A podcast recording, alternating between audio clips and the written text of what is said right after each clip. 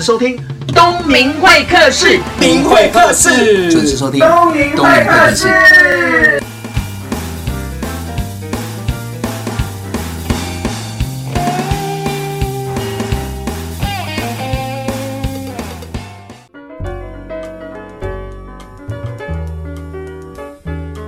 各位听众，大家好，正收听的是东明会客室，我是主持人王东明。那今天邀请到的是我的好朋友，他是第二次来到东明会客室，出了第四本书了，每一本书都非常好。没有没有，呃，第一本卖的不是很好，不要这样讲，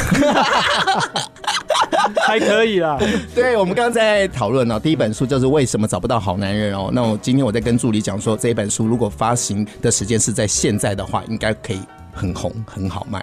是因为现在的人比较厚脸皮是这样？哎、欸，不是不是，因为你想嘛，在十年前，在网络购物那个不太这么普及嘛，那大家买书还是会去实体通路嘛。那你想说，一本书放在那边，为什么找不到好男人？嗯，女生会去买吗？尺度要蛮高的，对呀、啊，肯定要买其他的书把它压住。对，那如果去柜台结账的时候，那个小姐，你买的这一本为什么找不到好男人？我那那我想就被贴标签。他会他会说，哎，不是我拿错了，然后又放回去。对，那那你看，我男生还去买这一本书，要不是访问你，对，这样认识。可是我觉得十年之后，如果这本书再换一个时间来发行的话，搞不就不一样了？因为现在都在网络购物嘛。你看不方便买的都在网络上买就好啦，嗯、也没有人知道啊。也是，只要收件人是本人打开就可以了。对 对吧？嗯、那我们欢迎这一本新书《工作刚刚好就好》的作者阿飞。大家好，我是阿飞。那这次讲的工作刚刚好就好了嘛？因为我们每天我们两个都有关注彼此的脸书，都很忙，嗯、所以我们今天就不要讲工作了，我们就来喝酒就好了。欸、还是得要讲一下工作，毕竟还是我的书名嘛，对不对？哎、欸，对，因为出版社在现场。嗯、那我们现在播出的时间是四月二十七号，也是第二季。那第二季大部分都是职场的出走期，嗯、大家都想要离开，然后或者这个时间已经找到一个好工作了。嗯、那工作都有，我觉得大家在想说景气不是这么的好，工作很难找。但是我觉得只是工作要不要做而已。确实是这样。其实现在职场上还是有很多职缺，但也要看。老实说，就像很多年轻人就在讲说。挑工作，可是老板要挑员工，嗯，所以我觉得要两个如何媒合在一起是很重要的事情。我们在职场，好像我跟阿飞都是一样，都是从基层开始做起的嘛，然后接触到不同的客户，因为要负责不同的专案，所以接触的人群也不太一样。我觉得态度很重要，就刚好你书上有四个象限，第一个象限就是心态。嗯哼，我觉得任何事情都一样，不只是工作，你生活也要有个态度。所以在工作上，你当然也要有很好的心态去面对你的工作。而且很多人就说啊，工作好像很难，然后很麻烦，很多杂事。我想说，你做再喜欢的工作，你还是得要处理那些杂事，因为任何事情都有杂事，都有讨厌的事情需要你去处理。是啊，所以你一定要去转换你的心态去面对这些事情，不然。永远都不会做好事情。比如说，我们现在的工作来讲好了，我们的工作里面，我们的专案里面有很多的事情是需要去做 paperwork 的。嗯，比方说我们去做个案子好了，是不是确定要执行某个案子的时候，你一定要开始做什么时间表？你要做什么执行计划？是啊，这些东西都是非常麻烦的事情，你要去做很多琐细节啦，细节事情要去注意的。像你这种大拉拉的，应该就不喜欢处理这种细节的。我还是做这种事情起来的，被逼着。对啊，还是得做。就是我一直讲说，你生活上越容易大拉拉。越容易无所谓的人，反正在工作上你要越注意细节，因为你就很容易拉东拉西的。所以我觉得这是非常重要的。任何事情你一定要先打好你的基础，要注意你的细节，而不要之后再花时间去做无谓的去弥补错误的事情。嗯，对因为有可能一个细节错误的时候会造成很大的损失。我书中有举例子，比方说你是做好像流行像电商也好，网购也好，你可能因为出货前你没有检查出货单，你没有核对里面的货物，才发现哎出错货了，之后才跟客户要追东西回来，你可能来不及了。客户可以跟你说，哎，我收到东西没有错。你书上的第一个章节就讲到态度嘛，那态度绝对比学历还要来得重要。嗯、那可是我们现在出社会找工作，嗯、大部分很多人还是会看学历嘛。我觉得现在比例越来越低了，当然是除非是大型企业，毕竟他很多人，那一定还是会有个基础的筛选，可能会以学历下去看。像我自己在面试来看，我自己就不会再看学历了，我反而比较重视这个人的谈吐，嗯、他的反应，他的逻辑好不好？我觉得这是在工作上非常重要的一个能力，反而不是看学历，因为很多学历好的人，他未必反应好，嗯，未必逻辑好。为什么我也搞不懂？我觉得可能有些人读书他是比较。死读书，或者是说他就是很用力的读书，可他不会在生活上有些运用面的东西。哦，反而活学活用。对，这样的人反而在职场上面他未必会有好的表现，嗯反而他学历不好的人，可是他的反应快，他逻辑好，他学东西快。他跳了。对，我觉得这样的人才在职场上会比较有发挥的空间。真的，我曾经对有碰过一个业主，就问他说：“哎、你挑工作人员要怎么挑？”嗯那他说就是灵活能力。我说怎么看？他说履历表看来，先不问他会不会念书，先看他有没有打工，有没有社团经验。我说那你怎么看呢？他说如果打工跟社团经验，其实他可以提早跟人接触，所以他的沟通能力、协调能力都有一个基本功。可是往往台湾人可能出来出社会，大部分。会读书人比较不会沟通，也不太会说，那也可能没有办法跟人合作，所以他以这样子的标准来看一个人才，嗯，他就会以这样的标准来找寻他的合作伙伴。就像你讲学历这个东西，但高学历也有表现很好的，当然，当然，当然。可是相对于学历来讲，我觉得现在的人在面试不会单纯看学历，确实是这样。然后在我的经验里面，像我记公司有几个伙伴，学历也不能说不好，他们还是有大学，但不是什么台清交啊，对对对，什么低级的大学。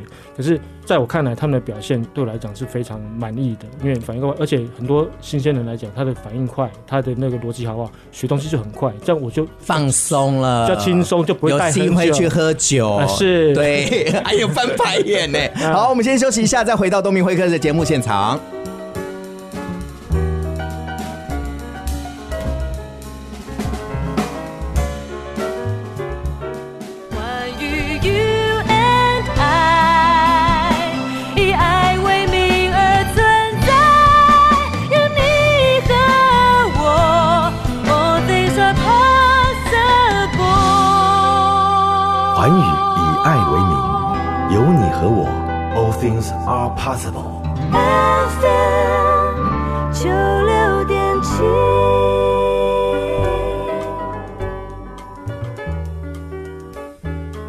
欢迎回到东明会客室节目现场。今天要谈的是工作刚刚好就好，访问嘉宾就是阿飞。啊，对啊，我是阿飞。刚刚我们讲到工作的心态很重要嘛，态度跟学历没有关系嘛，但是态度却很难拿捏。就像你刚刚说的，你的工作伙伴都非常的棒，那你怎么教会他他们态度面？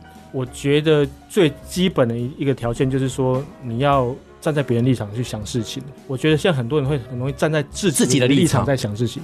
当你比如说你站在主管的立场在想事情，站在同事的立场在想事情，站在客户客户的立场，这是更重要的时候，你换个立场在思考的时候，你就会发现自己该怎么去做，自己该怎么去想，而不是单方面是抱怨事情，或是抱怨工作，或者是想说哎事情该怎么做。可是你只要换个角度去想的话，你就知道事情该怎么做。我常在想说，工作好像就是工作，其实工作最基本，他在为人服务。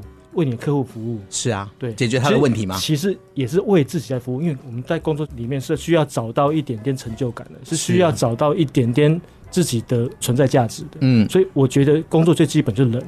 嗯，所以有问题问人啊，然后有什么东西不懂的问人啊。请教人，对，我觉得就是人，就是你解决问题的最基本的条件，然后你也是你心态最基本要去想的。所以态度对了，其实什么都对了，而且关系也会变好。对啊，我常讲一句话，就是你的心情好了，你的事情就好了。嗯，那你的心态对了，你做事也对。哎，你听得出来？我帮你引导到第二个阶段了，关系。我完全听不出来，好厉害哦！态度好了啊，工作就会好，人缘也会好，那关系就会变好。没错，没错，没错，马上就引导过来，好厉害！对，我完全没有发现这回事。好，我们讲到好的态度嘛，就工作能力嘛。那但关系真的也很重要啊。嗯哼，不管是同事的关系、老板的关系、客户的关系，都是要去经营的嘛。而且人我们往往都觉得说自己很厉害，有两种，一直觉得自己很厉害，一种是觉得自己都不行。可是我觉得人跟人之间互动啊可以维持好一个关系，我觉得那一把尺跟那个学问是需要花一点时间去琢磨的。我觉得确实是比较麻烦也比较复杂的事情，就是在关系的维护、人际关系的这件事情。然后，其实我在书中一直强调的一点，尤其在职场上面，我觉得不论是你过度讨好人，或者是说你在做事情上面过度的打压人，我都觉得这是不可取的。因为我觉得任何事情都是刚刚好就好。你的工作会碰到打压人的状况吗？我目前是还，可是我听到很多其他工，因为人多难免就复杂，然后难免就会搞得就是变部门跟部门之间会互动。比方说 A 部门觉得 B 部门抢了他的资源，或者是 C 部门觉得 A 部门抢了他的客户，之类，然后这到哪里都有吧？对，所以这个东西很容易就变成大家斗来斗去。可是我觉得啊，大家不用去想说啊，要不去把它斗回来，或者是说要去讨好某个人。我觉得在职场上都没有必要。我在书中一直强调一个，你在职场关系维护很重要一点，就是你要把你的能力培养起来。能力，对，就是做事的能力，你要先做出来。嗯，你的能力好，人家自然会尊重你。是。我觉得这是很自然的态度，那你有能力去帮助到你的同事，人家才尊重你。你书里面有一段就讲到说，做事能力好还是做人能力好，嗯，对吧？我们一般都说做人比做事重要，但是我觉得在职场历练，我觉得两个都重要。哎，对，你要懂得会做事，也要懂得会做人，因为做事是一阵子啊，做人才是一辈子啊。对，可是很多人会本末倒置，会拼命的想要做人，然后反而把他的工作没有好好用做好。比方说，整天想着去跟同事聚餐，嗯，然后就想说啊，我们去约什么团购啦，什么之类，这些消遣活动都 OK。可是往往就是说，只顾到这些事情，却忘了自己本职的工作没有去做，就很多是这样。就老板一问下来，他有可能是在同事间都是很好的人员，对，但是工作能力上面有待加强。对，然后也有些人是这样子，结果他在工作上没有办法好好帮助到同事，同事并不会这样子为他加分。啊，你只会讲好听的话，你只会去讨好人家，可是你做事完全帮不到人家，甚至还扯人家后腿，那人家为什么要跟你当好朋友、好同事呢？这种也没有办法长久啦。对，因为如果说今天找一个同事在旁边，嗯，这同事是工作能力上可以交流，大家互相互惠、互相合作不就好？可是如果只会一个人消委，光说不做的，嗯，或者是说的很精彩、做的很好笑的人，嗯，这样子关系也没有办法维持啊。因为大家就跟你做表面功夫，对，点头微笑，哎，你好，你好，阿飞，好久不见，哎呦，出新书了，恭喜大卖哦。对，所以人家不会在这个里面去尊重你，就工作上、你的专业上不会去尊重你，自然你在关系上维护。不会太长久，我的想法是这样。嗯，对，关系要维持，不只是同事、客户，还有家人。嗯、那我比较好奇的是，关系的维持，除了做事之外，就是要花很多时间在相处以及沟通。没有错，因为沟通，尤其在职场上，我觉得可以分三种：一种是对上，一种是对下，所谓你的部署，或者就是平等的同事关系，就是三种。嗯、然后，我觉得对上最重要的是让主管能够信任你，这很重要。嗯、怎么样让他信任你？一个就是说，你不要 gay 搞，gay 搞，所以有些人就会觉得就是自己很行很棒，嗯、主管还没有表达完他的意见，他就拼命的插话，就觉得哎、欸，我应该怎么做？我觉得这样做会更好。我觉得现在还有这种人，我觉得还是会有这样的人。另外一个就是说，你也不要说自己妄自菲薄，说自己的意见不讲。嗯，我觉得至少要表达你的意见的同时。要让主管知道是说你是会尊重他的想法，对，不要功高震主。对，然后同时会表达你的想法，给他好的建议。这样子的话，长久以来累积下来，主管会对你的信任，以后对他沟通就会相对简单，因为他信任你，嗯、然后你讲的话他就相对好沟通。嗯，这很重要一点。那对下呢？对下，我觉得最重要的一点就是要清楚明白，就是你要交代工作，你要非常。简单扼要，让底下的部署能够知道重点在哪里，然后也不要认为你讲的话对方一定听一定听得懂。我可以告诉你，一定听不懂的，因为现在有时代的代沟。因为现在年轻的一代，因为他们接触的事情都不一样。以前我们学习都是书本嘛，然后慢慢的学习网络嘛，现在都是手机啊，每天上班下班全部都在划手机，但是他对文字的解读能力也会减低啊。嗯，所以如果说我们要往下沟通，其实有一点困难度的。所以就是说，你不要说交代完你就觉得交代完了，你要去跟，跟这很重要，就是去了解他的确实的确认他做方向对不对，有没有问题，要适时的导正他。我觉得就是对下沟通很重要，让他知道说你这句话的意思是什么，然后为什么你这样做是错的，要让他知道。嗯，就是哎、欸，你讲哎、欸，其实你误会我的意思，那怎么误会的？再跟他讲，继续跟翻译成对方听得懂的，不要说啊，讲了之后就算了，就是让他自己去做。我觉得这是比较不好的，就是你讲完之后要随时去注意他有没有做对事情。那第三种，对同事，我觉得就是刚刚一直讲的，就尊重，尊重。对，我觉得同事就像我刚刚讲的，就是你要站在对方立场去想。有时候，比方说，常常我们在公司里面最常发现的一件问题，就是业务部门跟财务部门的对立。比方说，业务部门会觉得说，财务部门请款都很麻烦，对，都在刁我们，是，对。然后财务部门就觉得业务部门请款单据都不付清楚啦，日期乱压、不盖章什么之类的，对，就是会造成这样的对立，然后造成沟通上的冲突，很常会这样。可是有一天你站在对方的立场去想，就想说啊，财务部会这样做，是因为他这样子没办法跟会计师去交代，对之类类的，就是大家彼此要在对方的立场去想事情，这样这样会比较好一点。对，我觉得其实，在职场上，很多时候都在处理人的问题。对，其实做事反而比较简单。对，处理人反而是一个学问。对，真的、哦，我觉得就是我们都一直在学习啦。对，因为那个一款米奇霸有狼哦。对对对，还不见得每个都是人呢，还有些是鬼的，对吧？好了，我们先休息一下，等一下再回到东明会客的现场。Okay.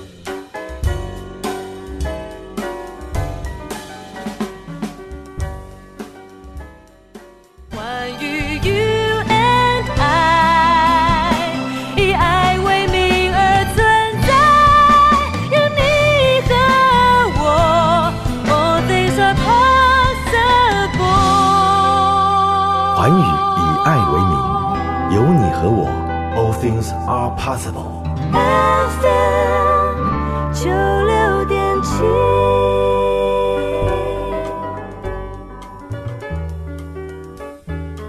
欢迎回到东明会客节目现场。我们刚刚讲到，就是那个财务部跟业务部啊，常常有对立啊，因为各个都有他的工作职权嘛。那常常就是业务会觉得说，那个财务部在拖他的款子啊，不让他好好请款啊。那财务部会认为说，你没有照规矩来啊，公司要有单据啦、盖章啦、该申请的时间一定都要按照规矩啊。所以在这两个常常有对立。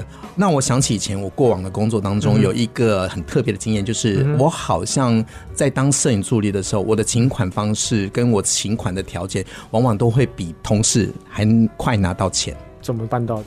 赶快分享给大家。好，我觉得啊，我没有把那个会计那个姐姐当成是同事。嗯哼，我真的把她当成姐姐一样。OK，就是我出去办公，可能要买个东西自己吃嘛。嗯、那我就想说，他们会计部有三个人，我就顺手打电话，不一定要买给他们吃，嗯、因为我就买给他们吃就有点过了，还以为我要对他们怎么样。然后，哎，姐姐，我现在在买什么东西，你们要不要吃？我顺便帮你带回去。嗯哼，就这样一通电话就好了，成本多少？没有多少啊。嗯、但是他们款项的第一点会打电话到我的那个座机，就说：“哎，东明钱下来，你赶快过来领。”嗯，然后还会加一句：“你不要让别人知道，你先领。”好好。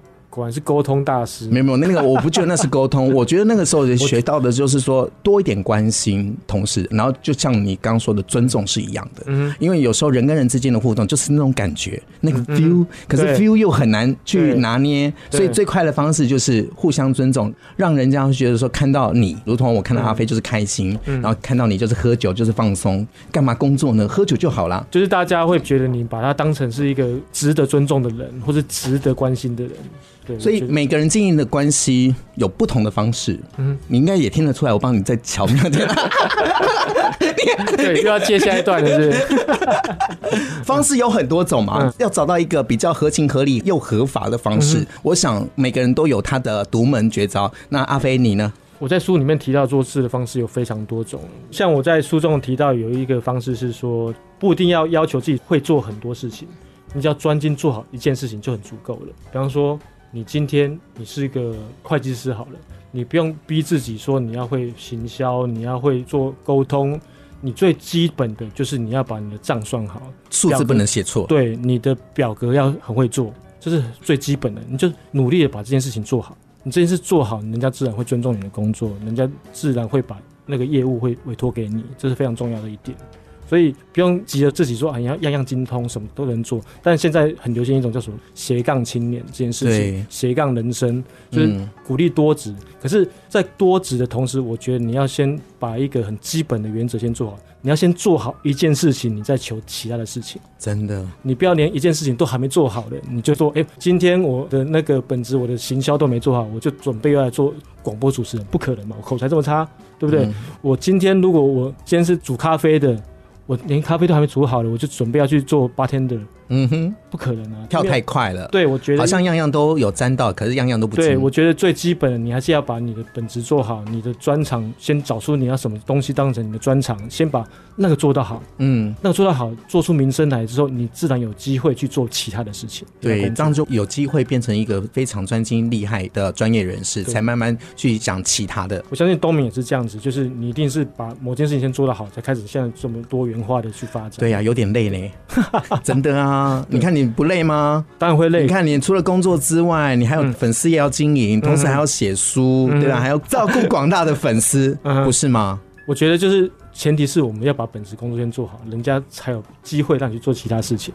时间切割不就也是另外一种学问？可是像我来讲，我书中也提到，我非常注重做事情的效率，因为我们事情非常多，所以我们效率要非常好去完成各种事情。所以我会把自己的时间去做好切割。比方说，我知道我在什么时间点是最适合做比较复杂的工作。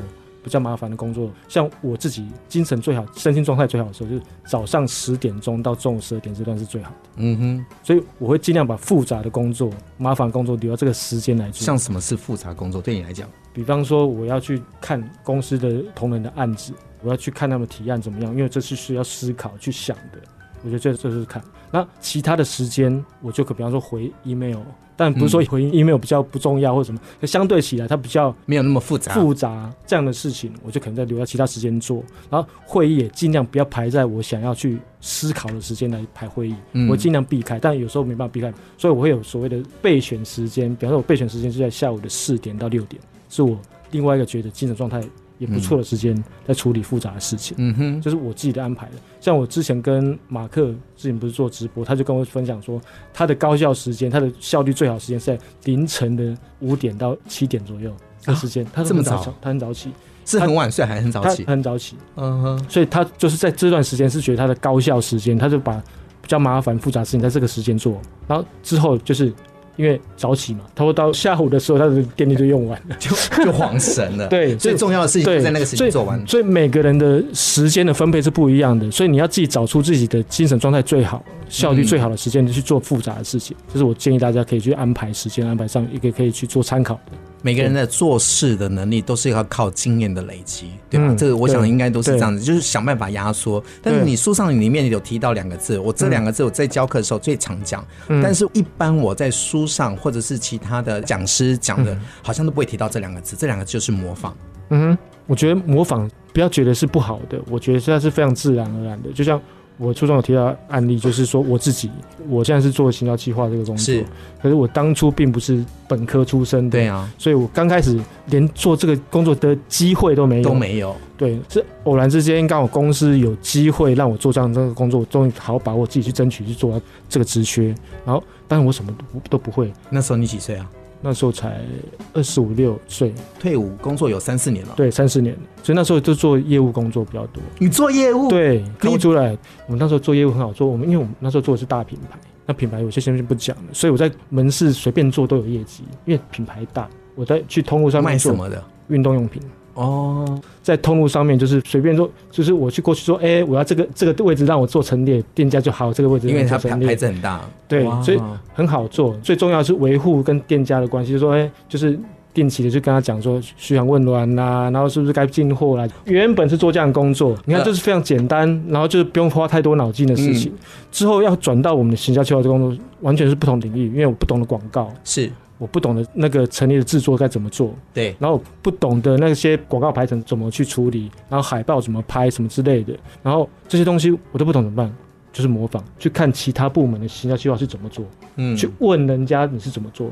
广告我不会下，我直接找广告代理商来坐下来，我不耻笑，人家会觉得说，哎、欸，你怎么会去问自己的厂商这些事情呢？嗯，这样会很奇怪，会觉得有人这样问吗？可是我觉得这是最快的，因为他是第一线接触到市场。有些人会觉得他面子会挂不住，因为你坐这个位置，你不懂这个工作，你要去问你自己的厂商这些事情，所以这些事情我就就是直接找他来问。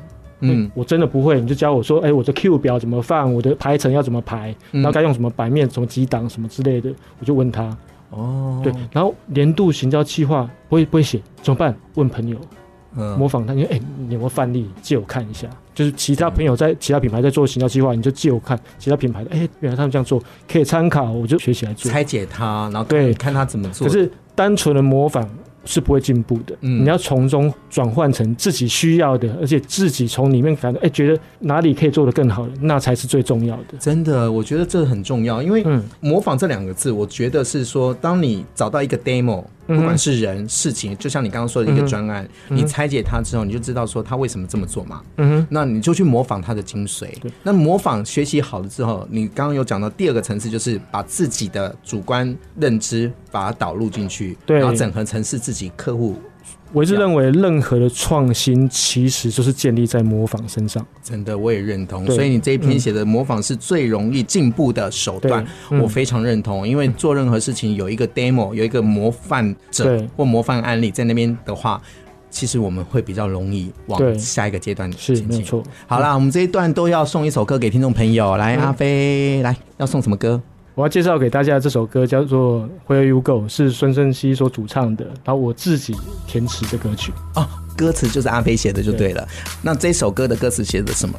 这首歌的重点是在鼓励大家不要觉得自己在原地踏步不好，要不断的慢慢慢慢的往前进，其实就足够了。真的，有点类似像鼓励人家慢慢的成长，不要着急。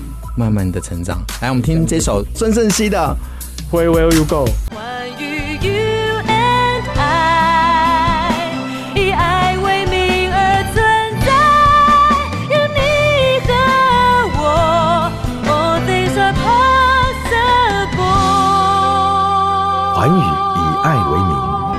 你和我，All things are possible。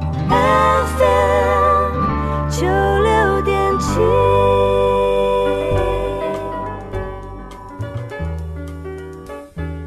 欢迎回到东明会客的节目现场。我们现在是讨论一下你的新书，叫做《工作刚刚好就好了》。我们刚刚已经讲了三个阶段了嘛，就是态度、关系、方式，最重要的是生活。除了工作之外，也要生活。我们来谈谈生活好了。嗯，我觉得工作很重要，因为他工作大概是占我们生活里面大概有一半以上嘛。是啊所以工作这件很重要。可是也不能完全都只是工作，生活这件事也很重要。像我在书里面写到生活，但主要是说生活方式这件事情。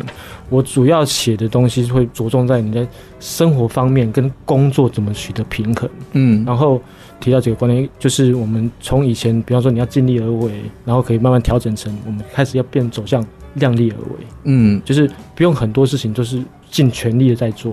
哎、如果你这样讲的话，被老板听到就是量力而为，嗯他会吓到，就说：“哎、你工作不是就是应该要全力以赴、尽力而为？应该这么说啊，但是生活可以量力而为。生活上不管是工作也好，生活也好，我觉得都该量力而为。嗯，我觉得我们人都不是铁打的，是，任何事情如果呃你什么事都拼尽全力的话，你没有了健康，你就没有生活，你也没有了工作。这也是很重要。对，所以我一直觉得，所谓量力而为的一件事，就是说，工作上我们有很多会遇到所谓的不得不，或者你没办法做到的，或者是说其他人可以做而你做不到的事情。嗯，我觉得你不一定要勉强自己一定要去做，跟人家做一样的事情。这就有点像是满足了对方，但是委屈了自己。，对，所以我觉得对这种事情，我们就是量力而为就好了，就是不要委屈自己，硬要去做，硬要去迎合别人。我觉得这是很基本的事情，就是不论是工作上或是生活上，就是一个很基本的态度。然后另外一个在生活上面，我比较鼓励大家，就是说不要把事情看得太钻牛角尖，嗯就是人生跟工作跟生活都一样，都是忽好忽坏。嗯，没有事情就是一直都在高峰，没有事情都一直在低潮。就是我们在那高峰的时候，你就要知道自己有一天会往下走，往往下走，嗯你就要做好准备。是啊，然后你也不要觉得自己一直在下坡的时候，你也不要觉得说，永远都在低谷。对，总有一天你会慢慢往上爬多高不知道，可是不会永远在这么低的地方。但是还是要等待那个机会啊，在低谷的时候，还是要酝酿自己的能力跟就是一些能就是量，你自己要在低谷的时候，不要妄自菲薄，你也不要觉得说啊自己就不要放弃。，对，就是你要持续的累积自己的力量。你有低谷过吗？有啊，我有低谷过啊。其实我觉得我刚出社会那时候就是那很久了耶。对啊，你的低谷很久了。对，啊，我也不是说之后就很好了，我觉得是之后觉得比较会看淡、看开很多事情，就觉得我不一定要做到多好、多伟大的工作，我觉得心态转变也很重要。当然，我那阵子的低谷，我觉得所谓的低谷就是就是我做不到自己想要做的工作，然后不知道自己该做什么，嗯，那这是彷徨。是每个人都有对吧？彷徨，可是我觉得那就是低谷。然后因为你做什么都不顺，然后都做不到自己想做的事情，嗯，然后我之前我也曾经一直玩，然后我就花钱，然后甚至欠卡债的时间也有。然后那时候才惊觉说啊，我不能这样玩，不能再这样子浪费钱下去了，所以才重新再转换心态来，然后把卡债都还掉，把卡减掉，然后重新改变自己的生活方法。嗯就是每个人都要从某些经验或是某些教训里面，才会得到自己之后该走的路。好像都是这样的啊。对但是如果都不去做，我倒觉得是说嗯你前面那个低潮，你做了很多事情，反而是你现在的养分哎。因为我最怕的是什么都不做，都是空想。对，因为我就看到学生就有一些会负面的能量嘛，比如说失恋啊，嗯、或工作不顺啊，嗯、或者是被裁了，他就花很多时间在处理那个情绪，嗯、而且走不出来。嗯、那我就觉得说，你就去做嘛，搞不好人生就一个转折。我觉得你做任何工作。都是这个累积，都是个经验。然后我之前也在我的前作有分享过，我其实我之前的工作，我曾经也在我们社区做过保全、警卫。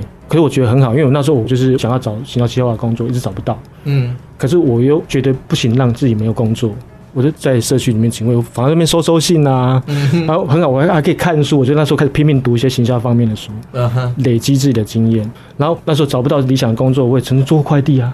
嗯。然后去人家那个在台北各个公司骑着摩托车跑来跑去，为什么？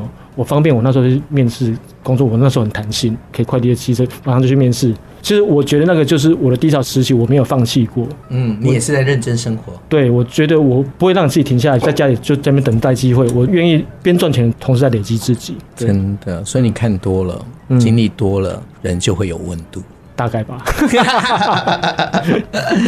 因为你书里面的最后一个章节也是期许大家当一个温暖的人啊。嗯，当一个温暖的人真的不容易，就像太阳一样。我觉得太阳可以照一个人的那个光芒、正能量，但我觉得最喜欢的是夕阳的那个时候。对，因为我觉得那个时候是光是最舒服的。我我也觉得说不要期许自己变成太阳，我觉得把自己当成暖风就好了。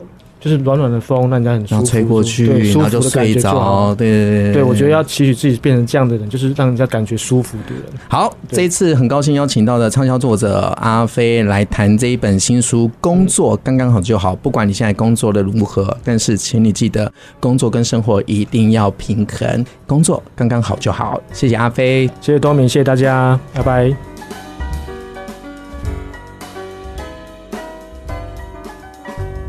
今天邀请到的是我的好朋友，也是畅销作家阿飞。他最近出了这一本新书啊，工作刚刚好就好了。什么叫做工作刚刚好就好了呢？因为每个人都要工作嘛，但是太多了就会让自己的身心不太平衡；太少了，自己的价值又好像没有发挥的淋漓尽致。所以我鼓励大家，你应该找到一个在职场工作的一个定位，让自己好好的发挥。他说这本书啊，不是在教你。如何成功？如何找到自己的捷径？比较像是人生旅途当中的一个部分指引。里面当中有六十四篇的小故事嘛，也是阿飞工作二十几年来的一些心得。因为他的工作跟我一样，一直在接触不同的人群，也接触客户，也接触年轻人，所以最了解就是客户、企业想要的是什么。那他也希望说，每个人在工作的过程当中，希望对自己好一点。不要忘记当时自己入行的初衷，这是需要不断的提醒自己的。这本书工作刚刚好就好，希望你看完之后能让你的生活工作刚刚好。我是节目主持人王东明，我们下个礼拜见喽。